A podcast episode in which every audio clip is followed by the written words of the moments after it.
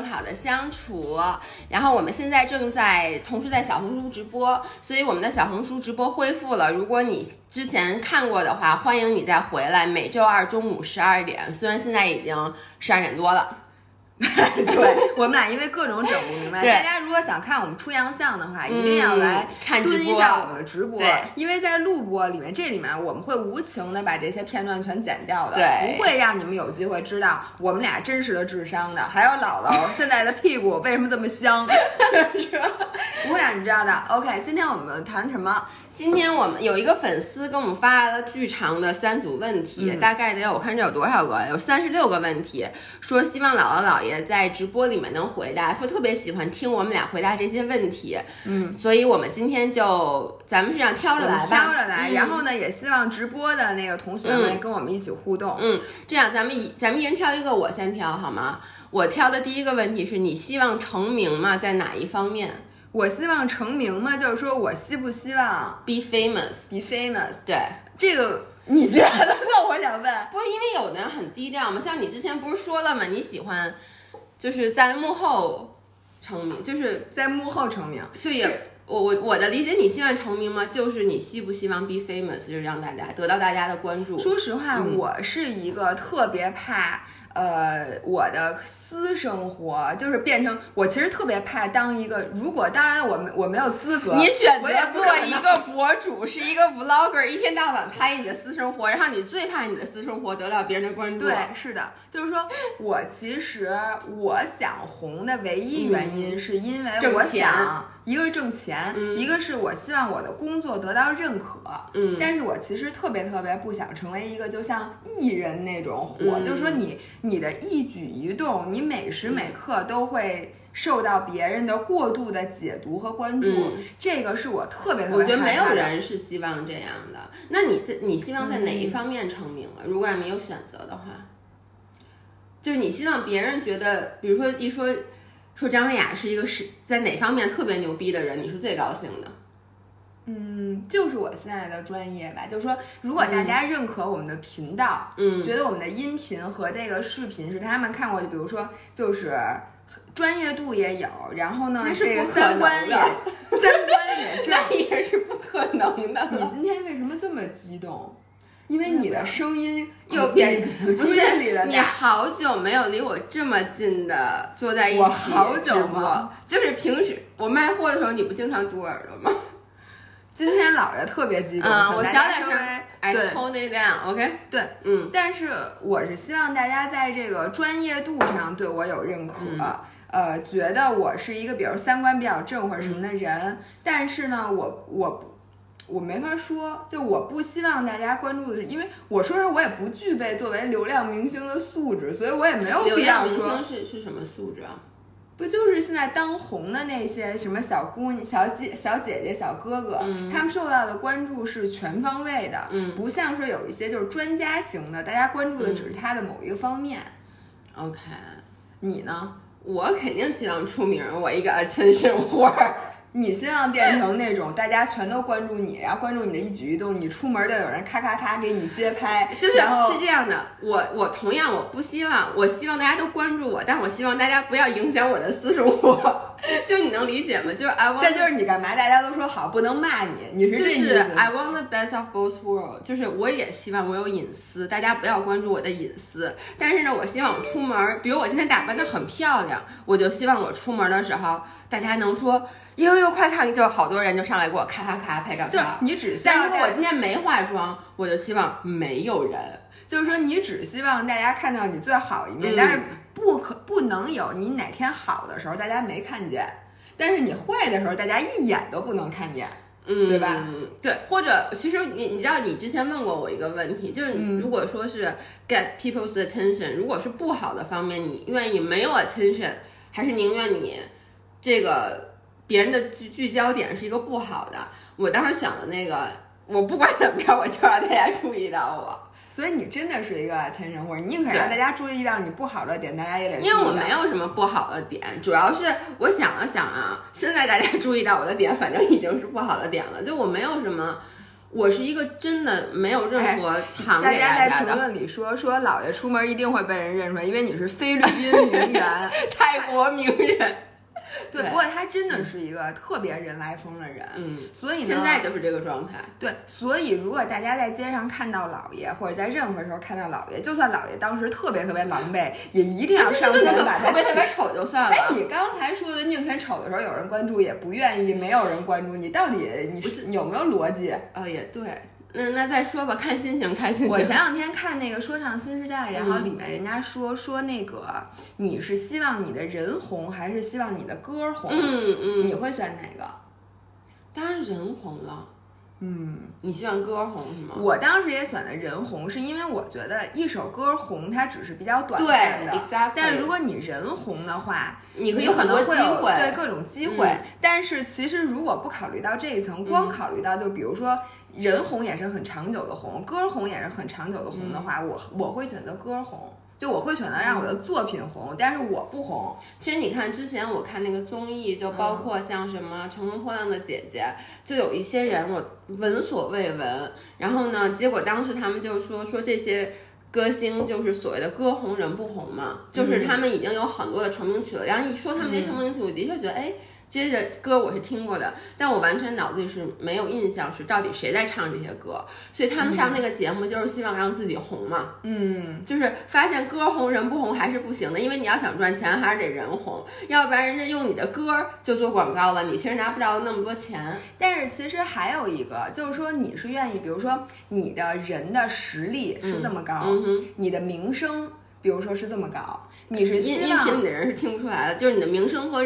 实力一样的，你是希望，当然了，最好的情况是实至名归，嗯，就是说你的名声和你实际的水平是一样齐的，对吧？但是还有两种情况，就是第一个是你的名声是虚高的，你其实实力一般，但是你的名声炒得很高；一个是说你是被低估的，就是说你的名声一般，嗯，就你是一个宝藏博主，比如说，然后你的实力其实是。呃，网上的这两种，我会选哪个？你会选哪个？哎呦，这特别难说。我想给大家分享一个经历。有人说我希望名声虚高，我给你鼓掌。我我觉得你非常实在，你非常真的。就是因为我给大家，我觉得这个跟我最近的一个呃呃遇到一个状况很相似。嗯，就是我们那个我大家都知道我打柔术，然后呢万年白带，我已经练柔术两年多了，但是我一直还是白带。呃，我其实觉得在我们馆里面，我打基本上白带的女生是没有任何问题的。嗯，然后呢，大家老开玩笑说什么时候给你生蓝带，然后我一直就说，我宁愿当一个万年白带，就是我希望我当那种，呃，打蓝带都没有问题的白带。你能理解我的意思吗？就是我觉得，当如果你是一个白带，然后你打所有的蓝带你都能赢的情况下，这种情况远远好于。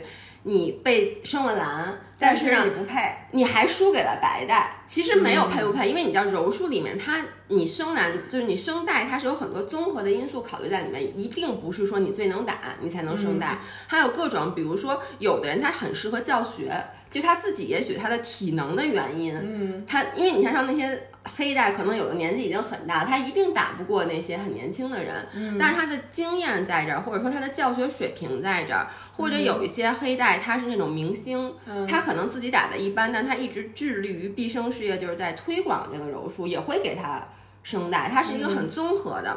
然后呢？结果我呃上上周我们管理举行了一次盛大的声带考试，嗯，就是跟我一起入学的，包括很多比我入学晚的人，全部那些白带都升了蓝。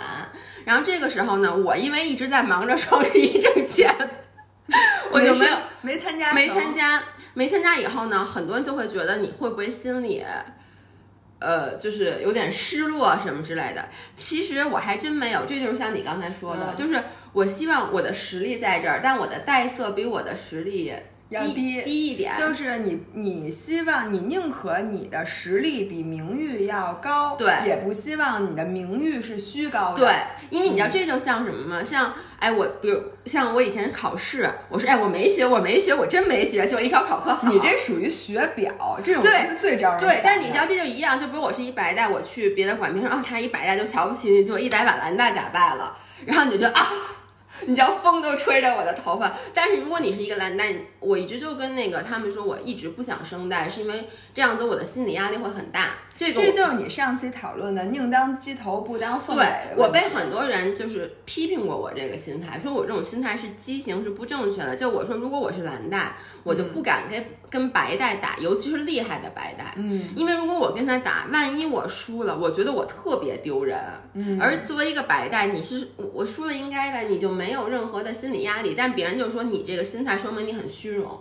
但是我我能跟你说一件事儿，如果所有人都像你这么想，嗯。那就不会有，比如说你是一个死活不肯生那个白带的人，对吧？蓝带，呃，死活不肯生蓝带，你是一个厉害的白带。嗯，然后，如果所有人都像你这样，嗯。你也得不到那种快乐了，因为大家如果都不不生蓝带，那就没有你就无法打败一个实力，就那你肯定这么想，就生蓝带的人其实是黑带水平，对所以你就再也打不赢蓝带了。对。所以你就是是，但你知道，我一直都，一个是我的老师，他好像当了四年的白带才升的蓝带，就因为各种原因，因为包括就是我认识的一些人，他可能是一蓝带，但是他已经练习柔术可能二十年了，只是因为他是一外国人，他老回不去，因为一般升带是你要跟着一个固定的老师，他才给你升的，嗯。所以他可能一直没有回。回那个回国，所以他就全世界四地的周游，所以他的水平是很高的，他甚至能够打败黑带，让他的可能带色是一个蓝带或者紫带不。过我特我觉别这样理解，就是属于特别好的。就是说，就每个人都希望，比如说你，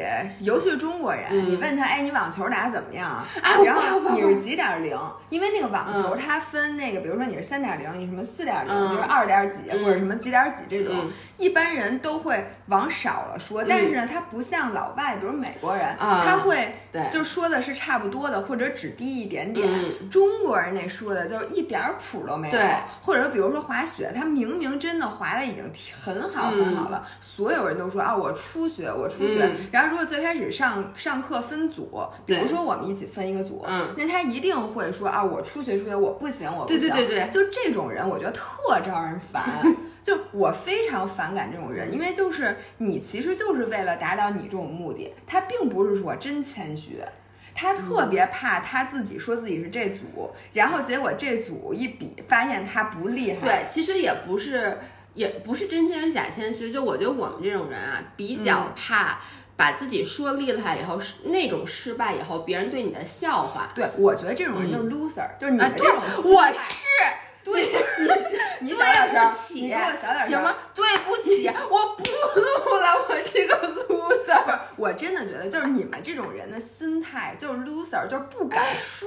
好多人说他们也烦，行，我不录了，行吧？我是 loser，行，你们就说我，你们录行吗？对，咱们录，咱不跟 loser 上班。不是，就我我就说呢，你们无法正视自己的失败，嗯那我就是这个水平，那我输给白带了，我下次提高，我觉得这是对你这是所有人都是这么说的，对所以你们这种人，那你知道为什么不参加比赛？就是因为怕输，是然后说自己不厉害，也是因为怕输怕输。对输有什么可怕的？我就问你们，至于吗？其实我你说你现在每天从早到晚，你干什么事儿不是输？你哪件事儿比过过别人？为什么要别人不是？你说挣钱比你多的人，中国有多少人？我这么跟你说，夜深人静的时候，我经常问我自己，你刚才问的那个问题，就是你已经差到这个地步了，你到底在我觉怕什么？就是你在什么地方你赢过？对，其实我觉得有一个人说的特别对，这是什么什么？他说其实是怕别人对你失望。我谁就是理你们啊？对，我跟你说啊，这个就是 exactly 咱们之前讨论过的一个话题，咱俩这个话题跑太远了，我最后就是把这个说完，就是很多人会觉得自己怎么样，就是其实人家嗯 no one cares about you，、但你自己就觉得，哎呦，我是不是让别人失望了？你知道我那天就是我们那天吃饭上，我就讨论到声带这件事儿，我就说为什么我。不想声带，嗯是因为我说，其实你要让我在管理，比如我生成蓝带了，我在管理跟一个白带打输了，我一点儿都不觉得丢人。嗯我怕的是我到别的馆，去串馆的时候，如果我输了，我觉得我是给我的老师丢脸，就跟我为什么第一次比比赛输了，然后我那么那么难过，我是觉得我是给老师丢脸了。但是 turn out 我的老师根本不在乎这件事，而且给你丢脸的，你一定不是给你老师最丢脸的那个。对，我觉得，而且我老师是觉得你平时在外外面没事老拍屁股这件事儿才丢脸的。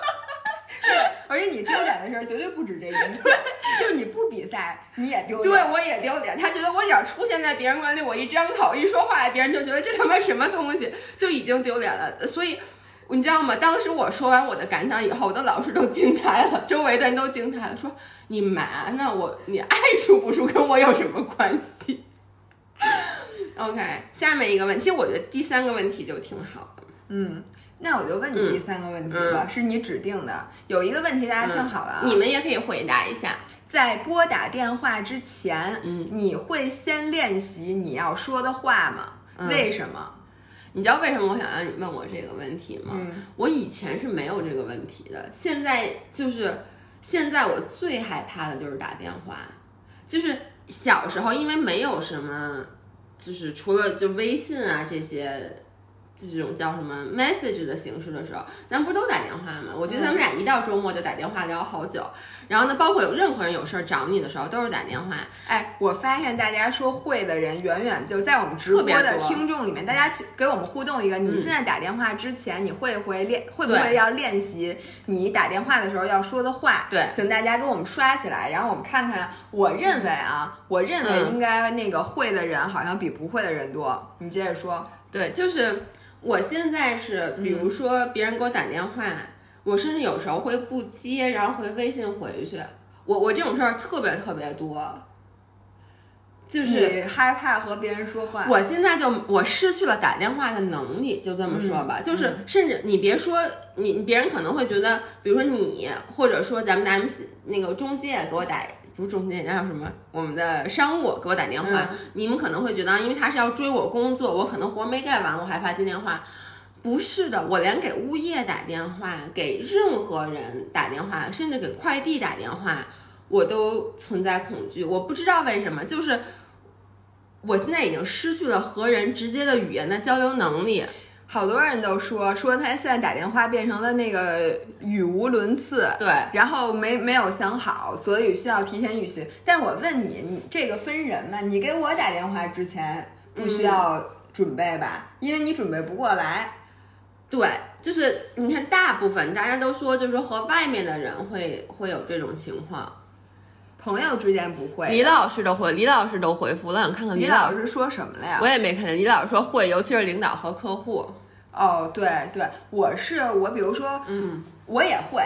大多数情况下，现在我也失去了打电话的这个功能。嗯，然后我连打什么电话我都会提前预习的。嗯，比如说我现在需要给餐厅定一个位子，首先我现在特别讨厌那种需要电话定位的餐厅。对，如果有选择的话，我会选择一个能在网上定位。我有时候真的会看到这个餐厅需要打电话定位，我就退出来，先看看还有没有别的餐厅我想去。然后发现另外一个餐厅，其实我也挺想去。但是它可以直接点几点几位，我就会选那个餐厅。这就是我怕打电话怕的程度。然后如果这个餐厅我需要那个打电话定位的话，我会先在脑子里边闪现，我说：“喂，您好，我想要几点几点订什么什么，我有什么要求？”我真的会在脑子里。说一遍，然后我才会给他打。然后我什么电话我是不会打的。嗯，比如说现在有人跟我说说这个事儿啊，你找那谁谁谁。就前两天有一个事儿，嗯，就是我的车需要去保养，嗯，然后我保养呢有一个那个销售的那个电话，嗯，然后我不知道为什么现在还有人竟然不发微信，就他给我分享的不是这个人的微信链接，而是这个人的手机号，嗯，我就当时就觉得这个行为现在对我来讲已经有点不可思议了。他不尊重你，对我就说怎么？还能让我给一个人打电话沟通，嗯，然后这个电话我就因为这个事儿把保养耽误了两周，OK，就是因为我每次我一想到我要给这个人打电话，我不知道为什么我就觉得这不是一个 best timing，哎，对你跟我一样，觉得比如上午十点，我觉得对，哎呀，现在我的状态不是最佳的，我。我不知道为什么，我觉得要不然就他没起呢，要不然我就我就老觉得我给别人打电话，只要到打电话，我老觉得这个时间他方不方便，别到时候正赶上人正忙，然后我跟你说。下午六点以后，嗯我就不敢给人打电话了。对我就觉得下午六点以后人就睡觉了。然后直到我鼓起勇气在两周之后打电话，发现一非常非常的平顺，就人家马上就接了，然后哦说行好，嗯我加您微信，直到他说到我加您微信这几个字儿，我的胸里一颗一颗大石就、就就落落到了那个地上，嗯，然后我就之后的交流就非常平顺，但我不知道为什么我现在会有这种感觉。其实我觉得打电话的问题是什么？因为嗯现在我们非常习惯发微信，发微信的好处是什么？就是你基本上你所有的回复都是你可以深思熟虑之后的。就你能理解，比如不管别人跟你说一什么事儿，比如别人求你干一事儿，你答应或不答应，你不用立刻做出答复。哎，你可以我想想现在提一个新的问题，请所有直播间的人给我们回答。嗯就是说现在你手机上看到了电话，你会不会所有电话都接？我就是完全不可能。就是如果有是呃什么样的电话嗯你会接，什么样的电话你不会接？嗯我跟你说，现在都不都不接了。所以现在电话诈骗啊什么的，就天然的就没有渠道了。我觉得电话诈骗挺还有卖保险的，卖什么这些中介的电嗯话，是大家所有陌生电话都不接。那如果是快递怎么办呢？快递的电话你们会不会接？我我我基本上我觉得快递的号我都大概知道，你你能理解吗？反正我的感觉就是中奖电话刚开始没接上，基本都接，嗯有的人说基本都不接。快递直接放在蜂巢，我能基本都是哦，有人接，有人不接。你知道我现在整个这个社交，咱们录着呢，我哦刚才看了一眼，咱们现在我的社交恐惧已经到了什么地步？我特别开心一件事儿，就是以前我住在老房子的时候，嗯三号。因为那个老房，它一层可能有四户还是五户，我忘了，所以呢，嗯它人比较多，快递就不会直接把东西放门口，嗯它都会敲门。你知道，就连开门接快递这件事儿，我有时候经常在屋里，我假装不出声，就我我跟你说我，觉得你这属于病态。我就无数次，比如说我明明在家里，快递给我打电话，然后呢，我就会在屋里接，然后呢，接完以后呢，就是他说您的快递，我会说你给我放门口，但其实我就在屋里，我就是不想开门去接快递。然后呢，现在特别好，我搬到新家以后，因为一层就两户，然后。快递三号这个好像是这个小区快递的一个墨守成规的事儿，就是他们从来不敲门，除非是那种需要你签收的那种国际快递，他非常自然。从我搬过来开始，他们就非常自然的会把快递放在门口，这件事儿简直让我太高兴了，你能理解吗？就是哎，有人说跟你一样，我就站在门口等他走了之后，我赶紧去门口拿，有 人假装自己不在家。经常，而且你知道有时候很尴尬，就是快递有时候把它还有人说我在路上特别怕遇到熟人，哎，我也是，我特别怕遇到熟人，为什么呀？我就不想，就是在我就这么跟你说吧，在我没有准备好的情况下，我就不能社交。哎，一个人来疯，特别怕在路上遇到熟人。就是我我，你知道我的人来疯的状态是我。心里知道马上对你要准备好我准备好了。我很怕的，因为你知道我们这种人的能量密度是在，比如说在录音频的时候，我是非常非常爆的，但是录完以后，我都会像泄了脾气的皮球一样。所以就是，如果我现在没有准备好，比如我只是去超市买个菜，然后这个时候我的能量密度其实有时候很低。然后我就很不想跟陌生人接触，就是我，比如说超市，现在有的超市，第一是现在我能不去超市买东西，我都在网上买；第二去超市，只要有自动结账的那个，我都不去找人的那个。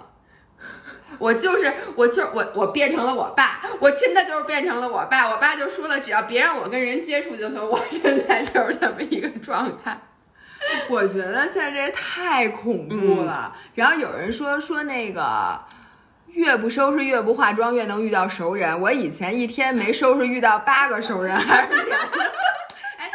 我也发发现了，嗯我总会在我最不 ready 的时候遇到一个人，然后嗯我跟你说，我可能一天都在等这个人找我，嗯他每次都是在我这只手拿着快递，这只手端着纸箱子，还想上厕所的时候，嗯那个人一定会找我的。嗯我觉得这个是一个魔咒。对，就包括我在健身房，我几次碰到粉丝都是那一天。你知道，有的时候你去健身房，你这一天你最其实我不是说你最近瘦了，就你今天状态特好，嗯然后你也未必化了妆，但你整个人的状态都特别好。嗯然后有的时候就是我肚子特别胀气，然后一边练一边还在放屁，我真的一点都不夸张。有一次就是我那天特别不舒服，然后我的肚子在练的时候叽里咕噜的，然后呢就是那种。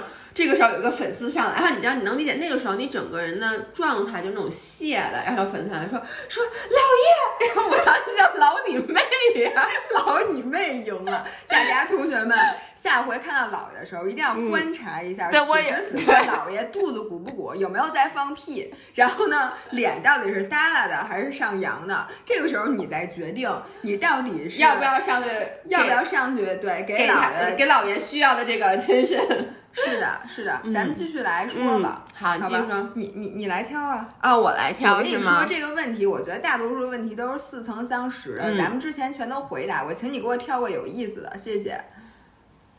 嗯，假如你能活到九十岁，并且你可以选择让你的心智或身体在后六十年一直停留在三十岁，你会选择就是一直停留在三十岁吗？就或者人家会问你会选择哪一一个对就就是哪一个心智，就比如说你在九十岁的时候，让你的心智或者身体对停留在三十岁，你会选择哪一个？对当然是身体停留在三十岁，然后我的心智是九十岁，这还用说吗？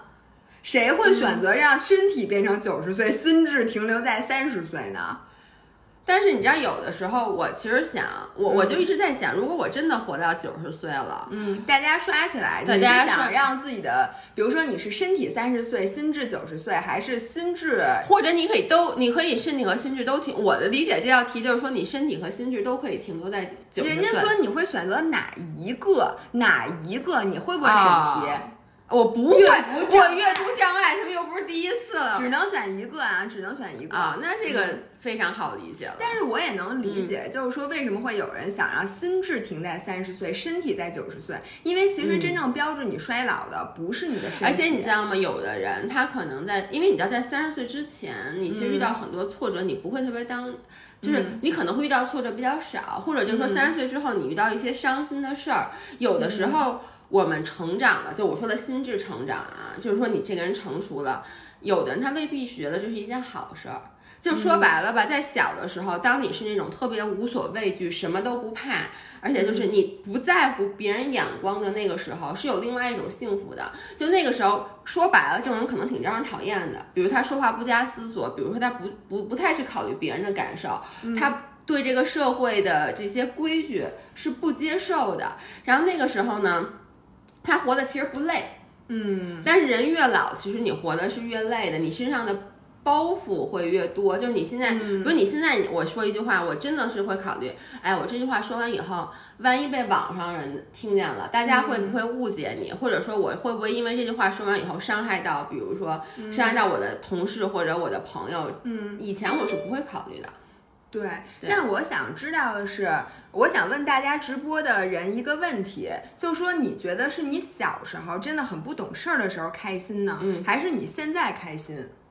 就我想请嗯你先回答一下，因为你刚才说的那个观点，其嗯实就是有的时候你虽然说很不懂事儿，但是你当时不知道的时候是最开心的。嗯，有的时候很多你懂得越多，其实你身上的包袱越重，但是呢，你也。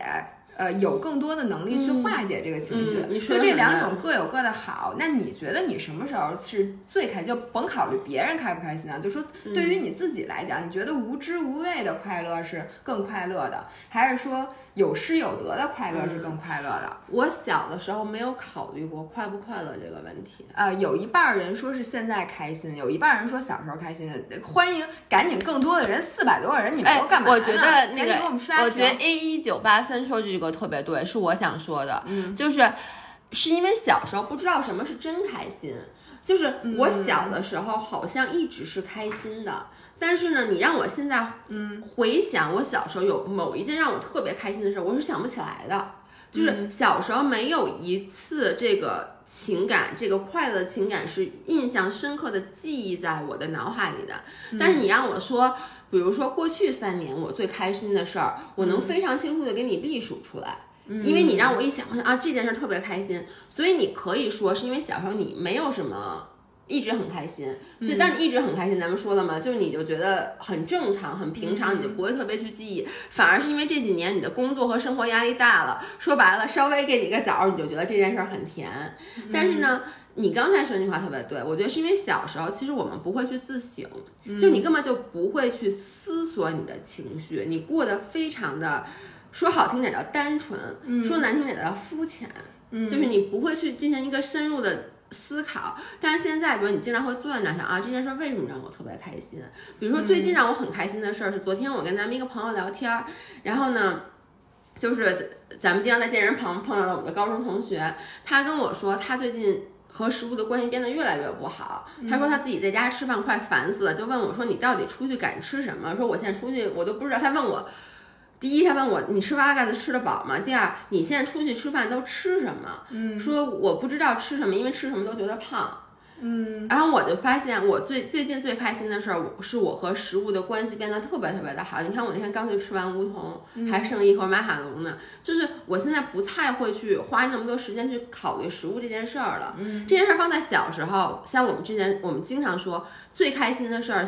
就最想达到的状态是小时候和食物之间，嗯，完全不用思索的那个状态。你看小时候我跟食物一种一直是这种状态，但它不会让我觉得特别开心，因为它太平常了，嗯，它每天都是这样。但现在跟食物就是关系稍微好一点，就能让我开心到说，哎，这件事真是太牛逼了，我做的。嗯，对吧？我觉得有，刚才有人说啊，说小的时候，你虽然说你现在想起来天天开心，但是小时候不觉得那么开心，是因为你天天都开心，或者你没有去 appreciate 它的，对它的。你现在想起来，比如有人说我想起来小时候真的很开心，那个老房子、老街道，天天在玩，但是你回想你小时候的感受，你不一定那么珍惜，因为你每天就是这个环境，你没有经历过其他的，你也没没那么可开心的。所以我觉得现在你知道最好的状态是什么吗？就是你先是你有过小时候的快乐，你有过之后的对比，嗯，然后接下来之后，我觉得所有人都应该做的是返璞归真，就是说你再慢慢的回到那种单纯的快乐，这个当然是刻意的，不是你像你小时候天然的，但是我觉得这种后来做到的这种返璞归真的快乐，可能是人生的终极快乐，嗯，就比如说你最开始天天吃苹果。你觉得呀，苹果真好，呃，不，你没觉得，但是你就就就天天吃，嗯，然后你也没多想，嗯，然后之后呢，你吃过橙子，吃过香蕉，吃过乱七八糟的水果，然后你就觉得，哎，其实我最爱吃的还是苹果，然后后来你就放弃，因为你其他的水果可能也很贵，你需要花很多的精力去时间去一样一样去买，或者一样一样去购。我就打个比方啊，就就跟比如说，其实。我我不不不举这个例，就就说赚钱吧。你小时候也没什么钱，然后你其实爱吃的东西就是那些，你每天只是在你们楼下的馆子和吃你妈妈做的菜。嗯，然后长大之后你有钱了，然后你开始满世界去吃各地的美食。嗯，你会花钱打飞的去巴黎吃饭。突然有一天你发现。其实还是家里饭好吃，然后还是楼底下的那个某个某个菜和这个这个菜我最爱吃。其他的呢，你说我吃过，我也觉得还行，但是我真的没觉得那个东西对我那么重要。那最后你可能会发现，那我最后还是回到我只吃我妈做的菜以及某一个这个馆子，你也花不了多少钱，然后你就会对这个世界的这个这个快乐，我觉得变成了。原小时候那种单纯的快乐，但是呢，你会更珍惜。我觉得李冰说的特别对，就 exactly 在你说说我想说的，就是因为现在有能力选择，而不是小时候的被动接受。就是说我我小时候我只能吃妈妈做的饭和楼下那个小菜馆儿，但是现在呢，我可以去吃米其林三星，当然了，我吃不起，我可以去吃。一些馆子就我的选择很多的，我想吃西餐，我可以去吃牛排；我想吃中餐，我可以吃这个；想吃日餐，我也可以去吃。这个时候，我再说妈，我要吃你做的饭，嗯，这是一种选择。但你要说现在我还是只能吃我妈做的饭和小和那个楼下那个现在都已经不存在的小菜馆，可能大家就不会觉得幸福了。我觉得这个他说的特别对，就跟我一直说一句话，就是出去旅游。小时候的旅游，其实你说小时候出去玩儿高兴不高兴？嗯，我现在记不得，但我小时候应该是高兴的，因为哪个小孩不喜欢出去玩儿？但是你不要忘了，你小时候出去玩儿你是没有选择的，你吃什么、住在哪、你玩儿什么，其实都是父母带你去的。嗯，但是现在呢，你出去玩儿，其实肯定比你小时候费劲，因为你第一，你什么事儿都得自己去操心；第二，就是以前，比如说你在路上，比如遇到有人骗你了，或者说这个路上遇到一个不好的，比如这酒店不好，一般你都记不住，因为父母会把你保护起来，不会让你真正的经历那些不好的事儿。但现在你出去玩，大家都知道，每次出去玩会遇到各种各样的，就是阻碍或也好，风浪也好。但是你现在是有选择的这件事，因为是你自己做的主，所以你就觉得现在比以前玩的好。嗯，但我想说的是，嗯就是选择这件事儿是被高估的。就是所有人之前我们都说说你一定要让你自己有能力做选择，嗯。就是其实选择还有一个时候代表着你你永远有后路，嗯。就说我永远是有后路。但是我觉得选择这件事儿真的是被高估，嗯。因为很多时候你你所谓的选择，那其他的选项都是你你真的无所谓的，嗯。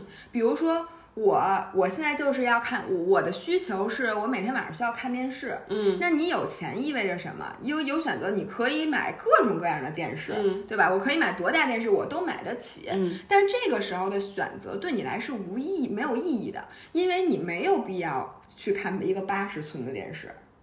你看八十寸的电视只会毁你的眼睛，然后让你遭受更多辐射。就是你明明没有这个需求，有去选择，你明白我的意思吗？嗯所以就很多时候，我觉得我们是一步一步把自己逼，就说我们在干什么，我们都要有选择。我我我需要让我自己在时时刻刻都有选择。我觉我现在觉得这种事，我们在大多数的时候其实是没有必要有这些选择的。就比如说现在，我我就很多人，我觉得财富自由这件事儿就是被高估的。就很多人说我的梦想是我实现财富自由，因为我实现财富自由，我就有不工作这个选择。嗯然后我也我就可以工作，也可以不工作。我就问你，现在让你说你你不工作了，嗯你干什么？你管我干什么我？告诉你，就像你这种心智水平，你还得工作，因为不工作你烦死了，嗯你真的会烦死的。而且就是没有挣钱这个目标，就说你如果现在特别有钱，嗯你肯定能把自己作死，就是。你嗯你我跟你说，你是 handle 不了那种财富自由的状态，我觉得太少有。其实我我觉得啊，没有真正的财富自由，因为嗯人的欲望是会让你，我觉得很少有人说，哎，我现在财富自由了，很少有人除了这种。billionaire，但是嗯他们在他们的那个角度看，他们还是没有财富自由。我还没有买航母呢，我现在只是买了十架飞机，我得有地儿停对啊，，所以你？那会儿那会儿的选择，其实已经远远超过一个人的基因，因为我们的基因都是很古老的。嗯，人作为一个一种动物，是不需要拥有航母，不 不需要拥有飞机，不需要拥有电视墙，因为有的人说说我们那个选择是我可以有钱买一面电视墙，哎，我可以同时看二十多个电视台，你对。需要看二十我多，需要，我你看得懂吗？我跟你说，我现在就是觉得挣钱这件事儿没有我们想的那么重要，嗯。因为我们很多时候为了实现财富自由这一个根本没有什么用的选择，嗯。而牺牲了我们每天睡觉的时间，牺牲了我们每天可以踏踏实实吃点好吃的，可以和朋友相处的时间。但是其实你追求的那个东西，我真的觉得它没有那么的重要。所以我现在想给大家一针这个反鸡汤，就有的时候你想实现财务自由的时候，你先想想你实现财务自由之后你想干那些事儿，你真的能 handle 得了？不是，哎，这个其实就是咱们一直说的是、嗯 it's all about perception。比如说你刚才说想睡到几点睡到几点这件事儿，嗯我实现财务的目的，假设说啊，你嗯实现财务的目的就是你想睡到几点睡几点，那你现在就可以，好不好？你把工作辞了，你也不用财财务自由，你像我们一样，不或者你上晚班儿。你只要一夜班儿上，你就可以想睡到几点睡到几点。这个跟哎，那次是咱俩谈这个话题吗？还是我看一个别的？就是一个特别有名的故事，就是在海边走，嗯，然后看到有一富商在那儿钓鱼，然后然后就是最那个古对就最古老，那富商在那儿钓鱼，然后就说说，哎呦，我将来要挣够钱，我一定也要像他人在那儿钓鱼。然后那富商说，你现在就可以坐在这儿钓鱼。其实我真的觉得，我最开始我听见这个、嗯这个这个故事，我是反感的。我说嗯是，但是但是你只能钓鱼，我还可以干别的。嗯，但是问题是，你会发这就是，选择嘛。对我刚才说的，他但是我有别就觉得很多就。，对对，你是你为了让自己拥有选择，放弃了很多你本来可以选择的机会，其实，然后发现你追求的那些选择并不并不优于你现在的选择。但你知道，你不到那你不嗯知道。比如说啊，其实我嗯听到这个故事，我也这么想的。就比如说，我当时想的是，这个富商我可以钓完这鱼以后把鸭放了，然后我再跑去旁边米其林三星餐厅，我点一个鱼。这不是有病吗？我就是就是我把这，我钓鱼是我的一个乐趣。我钓完以后把它放了，我再去一个米其林三星点一个鱼。嗯但是呢，很多人说渔民也能天天钓鱼，但渔民我钓上这鱼，我得吃了它，要不然我、嗯因为我没有资格去别的店，就我没有另外一个选择，我的 dinner 是没有选择的，所以这个还是一个。一个一个，我觉得你不能太。极端，你就说我只能在这儿钓鱼，只能吃这个鱼。嗯但是我的意思是说，你没有必要让自己每天都有吃米其林餐厅的选项，因为米其林餐厅第一它不好吃，没有人有这个需求，所以很多时候我觉得那个挣钱、财务自由这件事儿，它的价值是被高估的。嗯我其实是这个意思。人家说了，我不要钓鱼，我要钓富商。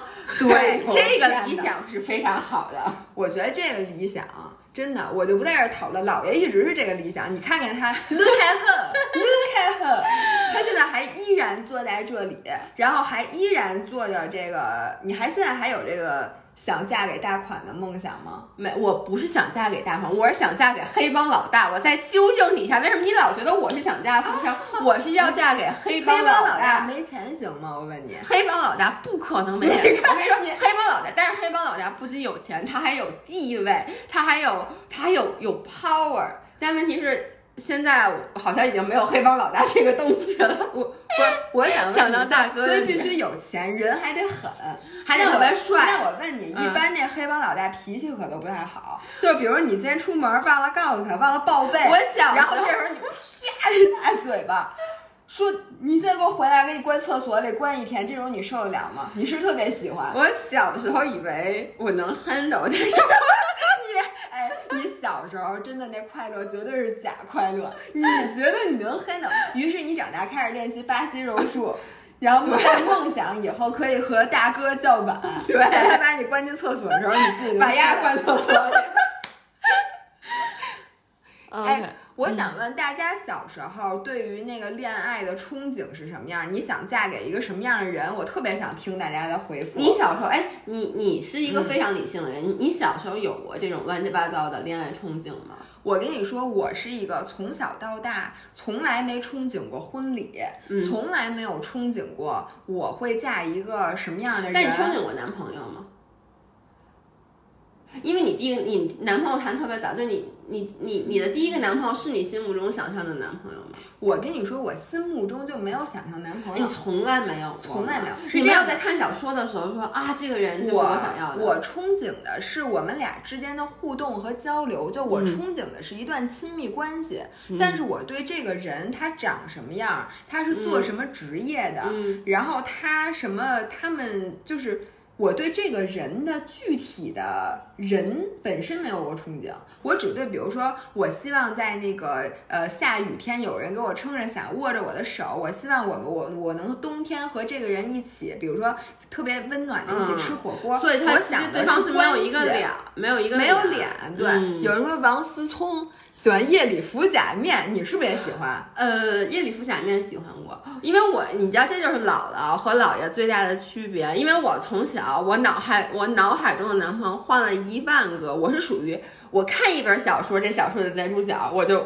就变成了我的男朋友。我看一部连续剧，所以而且我还经常想回到古代，我就想，哎，为什么我升到了现代？因为我喜欢，当时喜欢那个男主角是古代的，所以我一直在不停的换我的。但是当然了，我持续最长时间喜欢的人，其实就是一个黑帮老大。因为当时我看好多小说里面看《古惑仔》，你们知道吗？就是你就觉得我要找一个那种。你能人狠话人不多狠话不多的人，后来我在张涵，张涵，exactly 就是反的，就是话特别多，人一点都不狠。对，后来我就发现，大家，我跟你说，千万别想，如果现在听我们音频节目的人有年轻的人，千万不要想。我想当皇后，天天吃小糕点。哦，很多人都喜欢山鸡，哎，我也是。你也喜欢山鸡，嗯为什么呀？你们喜欢山鸡身上的哪个特点？我跟你说，就是因为你觉得你可以救赎他。我觉得所有喜欢黑帮老大的人，就是是因为你觉得黑帮老大需要你不是黑帮老大，就是表面上特别的厉害，但是他的内心很脆弱，他的内心有伤痕，需要一个对的人去帮他修复。需要你你修复你。我问你，什么样的人受的伤痛是需要你这样的人来修复的？哎，我特别不能懂，我觉得他们需要的至少是一个我这样的人啊，那跟你有什么关系？对，其实后来发现，其实他们最好的是你这样的。霸道总裁，女生都喜欢强势的男生，总觉得男的就应该是山鸡哥的样子，因为山鸡哥是短寸，所以这个人就是一个非常外貌协会的人。他认为男人可以用发型来定义，我非常不赞同你们的看法。对，当然了，我说这个其实是我很小很小的时候，就是上小学和初中的时候，就是我觉得。以像我这种双鱼座的女生是会活在自己一个 bubble 里面的，而且我们很容易把自己带入到自己看的任何一个作品里，所以呢，那个时候就是我整个就以为我将来一定会 turn out 去变成了我刚才说的那个情况，就是找到了一个黑帮老大大哥，然后我把他给救赎了。但是呢，后来发现，我就我小时候不是这样，我小时候以为我长大会变成你这样。就我不知道为什么我长大变成了我这样，我也不知道，对不起。OK，、嗯咱们接着挑啊。嗯然后我来问你，哎，这样吧，问你第七个问题，嗯关于未来你可能怎么死，你有自己的秘密预感吗？大家有没有就对关于你未来会怎么死，你有没有自己心里一个秘密的预感？请大家给我们，我没有秘密的预感，但我有一些恐惧，嗯，就是你的恐惧是什么呢？呃，我就跟你说，我比如我会做的噩梦啊，嗯比如说我经常做的噩梦是我潜水，嗯。就是潜水的时候那个，就是突然一下就是到特别特别深的地方，嗯。然后我就就就喘不上，就气瓶里没有气了，嗯就这是我嗯。经常会做的一个梦。然后呢，我还有比较常做的一个梦就是飞机失事，哦，这个哎飞机这个恐惧我也有。对吧？就是我特别特别多的去做过这个梦，然后呢，一般往往都是在你不久就要坐飞机的时候。就每次潜水这个梦，更多的是我，比如说我准备去潜水了，然后我就会做这样的梦。所以我我不知道，我我我就觉得可能将来我会是有人说，这这姐们儿就是刚才说想当皇后的那个，她说我觉得我是想吃小糕点，别人不让吃馋死的。我跟你说，我觉得咱五人里很多人可能都是馋死的，就是因为每天都减肥，然后这肥也没减下去，然后又老这个也不敢吃，那不敢吃。有人说跌死，今天又跌了一跤。反正你知道，我就觉得咱俩一定是被自己作死了。那天我妈还是，因为我不是马上开板了吗？我妈就是老觉得我将来一定会因为做这些比较极限限运动。不过这个确实很让人恐惧。对。就我跟你们说，我每次坐飞机的时候，我有一个经典的手势，就是我我曾经梦到过呃一个仙人，然后这个仙人在这个梦里过于真实，以至于我现在都倾向于相信那个人是来给我托梦，然后并祝福我一这呃一一生好好好运的。真的就是那个场景，再加上他跟我说的那些话，再加上整个那个过于真实，以至于我一直都相信他是我的保护神，嗯以至于我就记得他那个在呃跟我对话的时候摸了摸我的头，然后捏了捏我的耳朵，就这样搓一搓我的耳朵，以至于我每次上飞机，在飞机起飞的时候，我都要闭着眼睛，然后脑子里想到这个人，然后摸一摸自己的头，并且搓一搓自己的耳朵。我特别特别特别怕坐飞机的时候，然后就哐当一下掉下去。然后我就是明明你一般坐飞机的时候，你都是有大把前途，尤其是在比如说我去比赛自行车，嗯我去比赛跑步的时候，我就更怕，我就想我大好的人生还没有开始，哎我这个赛我还没比，我还有这么这么多事儿都没有做，然后我就哐当一下，我就这个飞机就掉下去了。嗯所以我每次真的在每一次我坐飞机起飞的时候，都特别特别害怕。嗯，就然后，但是当我做完这这几个手势之后，我就可以安稳的闭上眼睛。然后我一般都会在飞机真的从那个推出跑道，然后真正到飞的时候，我都睡特香。然后一般我一睁眼，那个飞机已经就是可以解安全带了那会儿。然后我不知道大家最怕的是，我觉得你刚才说的那个特别对，就是我发现每一次为什么我害怕飞机失事，我的心态跟你一样的，因为一般比如尤其是每次出国玩儿，嗯，然后我就坐在那，我想。我的人生这么美好，我马上就要去旅游了。就是这个时候，如果说我万一飞掉下来，就是太惨了，你知道吗？嗯，有人说死亡是对得到的终极毁灭，所以生命的意义不在于得到，在于付出。中年人对死亡的感悟，哎，我觉得他说的这个挺对的。我觉得是因为很多时候死，呃，你你觉得，比如说你自己马上就要死了，你是觉得那我得到的这些东西，我还没有机会去。嗯，把它给消费掉。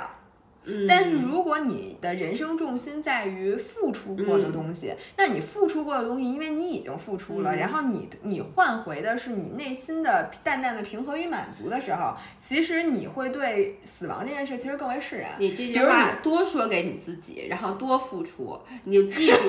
你对我的付出是为了让你在死亡的时候能更加坦然，是你自己。我就举个例子，比如双十一，我刚买了这么多东西，还没到货呢，我攻击。我我跟你我想跟你分享一个故事，就是我在 YouTube 上面 follow 的一个博主，他是一个美妆博主啊，跟健身什么都没有关系。我 follow 他有一段时间了，然后后来呢？但是我不是他每一期视频都看，然后但是我知道，就是他经常视频里会出现他父母，就跟咱们咱们视频里出现父母比较少，但是他因为已经做了七八年了，所以他经常就比如说我帮我爸化个妆，或者是我爸什么蒙上眼罩帮我化妆，然后他跟他爸爸关系特别特别好。然后呢，父亲节是几月份啊？是夏天，呃，五月份。五月份是吗？我怎么觉得是？我怎么记得不对不对？父亲节是啊，对，六月份应该是。嗯。然后呢，今年父亲节他有一期，他那期视频叫 "I surprised my dad with his dream car"，就是他爸一直在开一个特别老的一个卡车，就是那种那那种就不是那种真正的卡车，就美国人开那种卡车。然后我为什么是这样的？我在骑摩托。然后他给他爸就买了一辆他爸一直就特别想要的那个车。嗯。然后那个视频就整个那个视频就是。他爸就上那车，哎呦，就喜欢的不得了，而且那个车什么都是高级，他还要教他爸怎么用那种电子屏幕，然后怎么用蓝牙接电话，然后他在车上给他爸打电话。但你知道，我看到这个视频，其实是我前两天看到的，我已经很长时间没有看他的视频了。然后我前两天看他那个视频叫，就是你永远都不知道明天会发生什么，是他爸在。十月份的时候去世了，而且那个视频就是他没有专门做一期视频讲他爸爸去世，很多博主对吧？家人去世他会专门做一期视频去悼念我的家人。他是那个视频开头就特别好，他是他的 vlog，你知道吗？就整个还特别开心。然后我还说这个题目那么 sad，然后我看底下好多人的留言也很 sad，然后但是。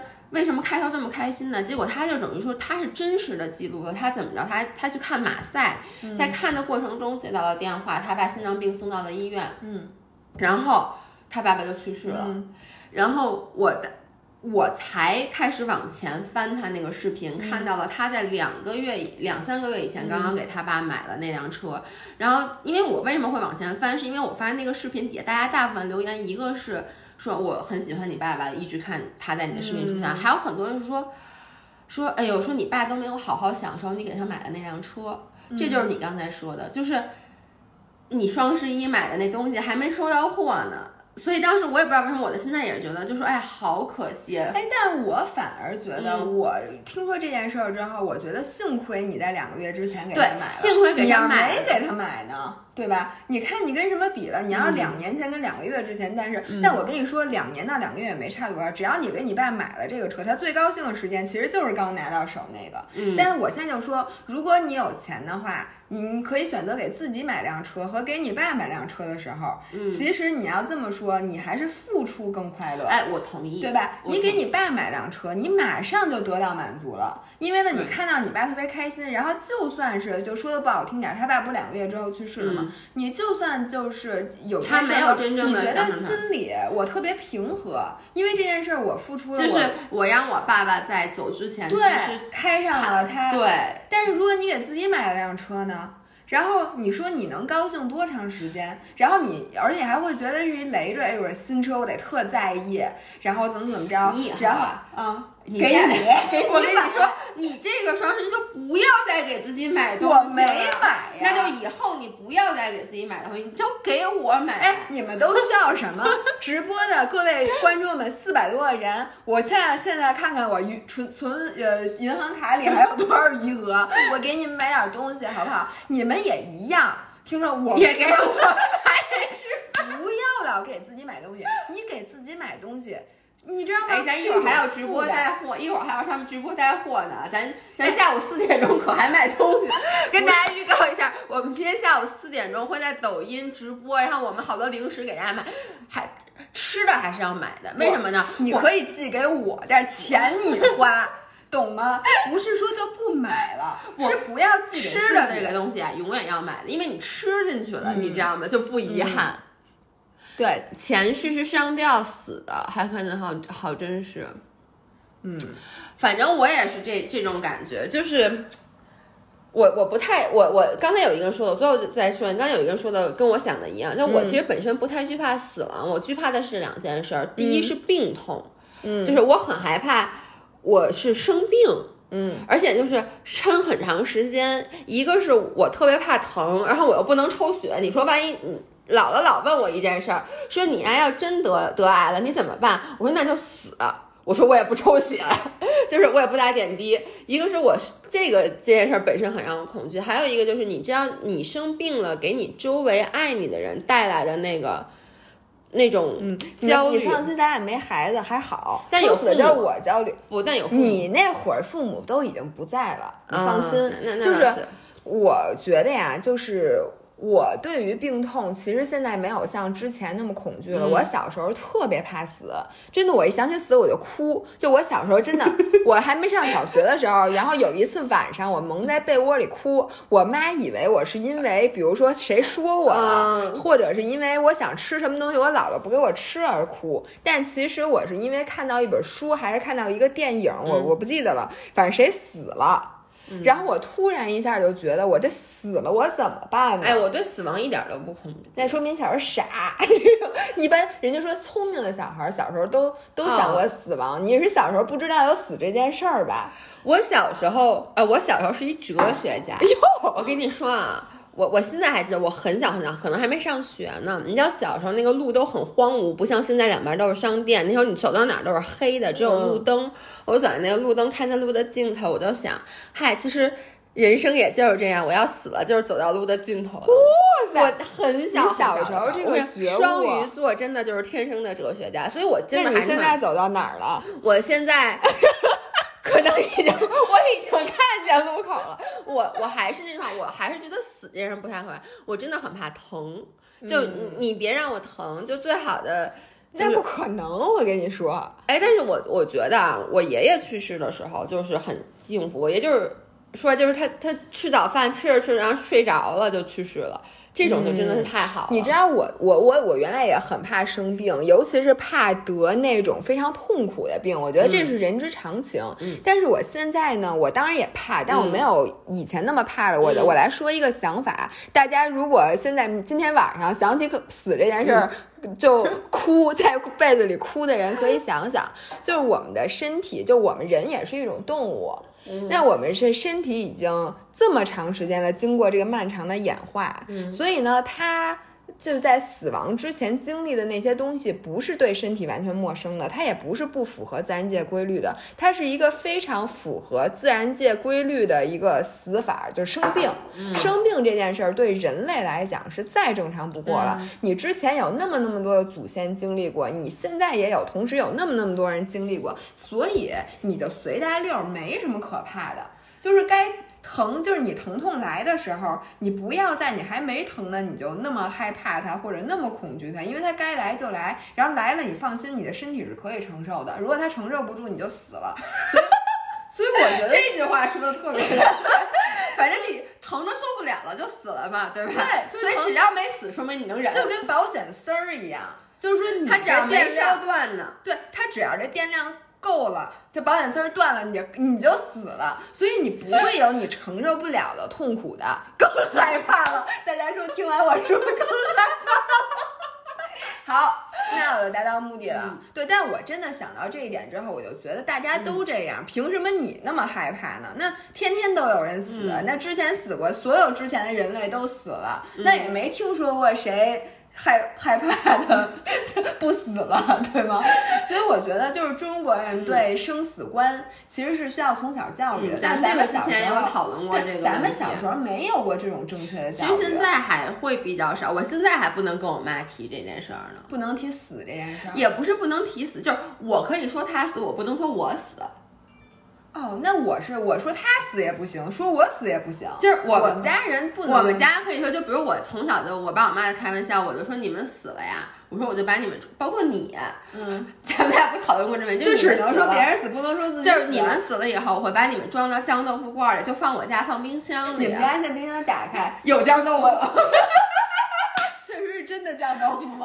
真的，你真恶心。我跟大家讲一个故事，你找别给我哎，装臭豆腐记得罐里。你你记得补钙这个故事吗？我给大家讲一个故事，那特别特别早以前有一次，我甚至还记得这个场景，三温泡特别深，咱俩在成都玩儿，然后我跟姥姥特别认真的说，我说哎呀，我说你要是死的话，你可得把骨灰留一部分给我，我给装酱豆腐盖儿里放我们家。然后他特别认真看着我说：“你缺钙 呀！” 因为我是钙质非常充足的一个人，我死之后呢，你可以吃点那个来补钙，你以后再也不用买钙片了。对，就我们家是可以开这种玩笑，但你这样，不用我跟我妈说，我说哎呀我要死了，我妈就说胡说什么呢？就是你能理解，就是所以你家就说父母是不能接受孩子对，去死的，呃，去聊孩子死，对孩子一定会死这个话题。对他他是无法聊这件事的。我觉得啊，我最后来说总结一下，嗯就是说，其实我们和父母和整个家里人嗯平时都不太聊的有两个话题，嗯第一个是关于死亡，第二是关于性。就是关于性的哎话题是从来没有人聊过。然后今天呢，我们接到一个商务的邀约，是一个情趣用品。嗯然后我现在就对这个这个性这个话题非常感兴趣。我想要不然咱们就录期音频，要不然咱们以后录一期视频。你知道，就是是这样的，嗯，就是那个产品，我我在我没接那广告呢，还这不是一个广告，但我就说那个产品，当时我听了以后，你看我第一反应是说这产品我一直都想要，这个产品当时日坛公园做过一哦期，是吗？而且我没听你没听那期是六月和李叔。啊一起做的，然后当时李叔就说：“哎呀，说这个视频我怎么做呢？说这个，但是这个钱，对这个音频我怎么说？我又想赚这个钱，所以我邀请了俩大姑娘来跟我一起做那期音频，我真的是笑，全程笑着听完的。有人说他也买了，这已经买了，就是一个女生的那个是那个鸟，小鸟，对小鸟。哎，然后呢，当时我听那期音频的时候，第一我我特别开心，嗯就是我说我当时以为只有音频才能做这种。这种话题，情趣用品对这种广告，嗯所以我觉得第一就是我很开心，国家已经开放到就是说音频可以去做这种、嗯这种这种音频了。第二就是我好想买，嗯我听完以后我好想我，今天看图片我就想下单，然后我就想有能不能先给我试一下，因为当时我记得特别清楚，因为它里面说的是什么什么报日坛公园便宜二十块钱，但我当时是在跑步，你知道吗？所以我就没有，而晚上没有立刻下单。所以当时你你就听完以后，我也是，我觉得这个其实咱俩真的是可以去聊一期的。但我同时我觉得大家有点过老了聊这个话题，性没有年龄，没有歧视，不是我。所有人不是我最爱聊这个话题的时候的年龄了。你要再搁五年前，我能给你录，立刻给你录上二十期。那是你的问题，好不好？就是你不要让年龄限制住你，我觉得你的人生是有无限的可能的。你看，有人说是可以变成撒尿牛，好了好，那个我们先把音频结束啊，嗯然后那个你们先别走啊，稍等一下。OK，那然后音频的各位，观众们，那我们就这样。然后我们周五还会有一期节目，应该，嗯所以大家敬请期待，周五见，嗯拜拜拜拜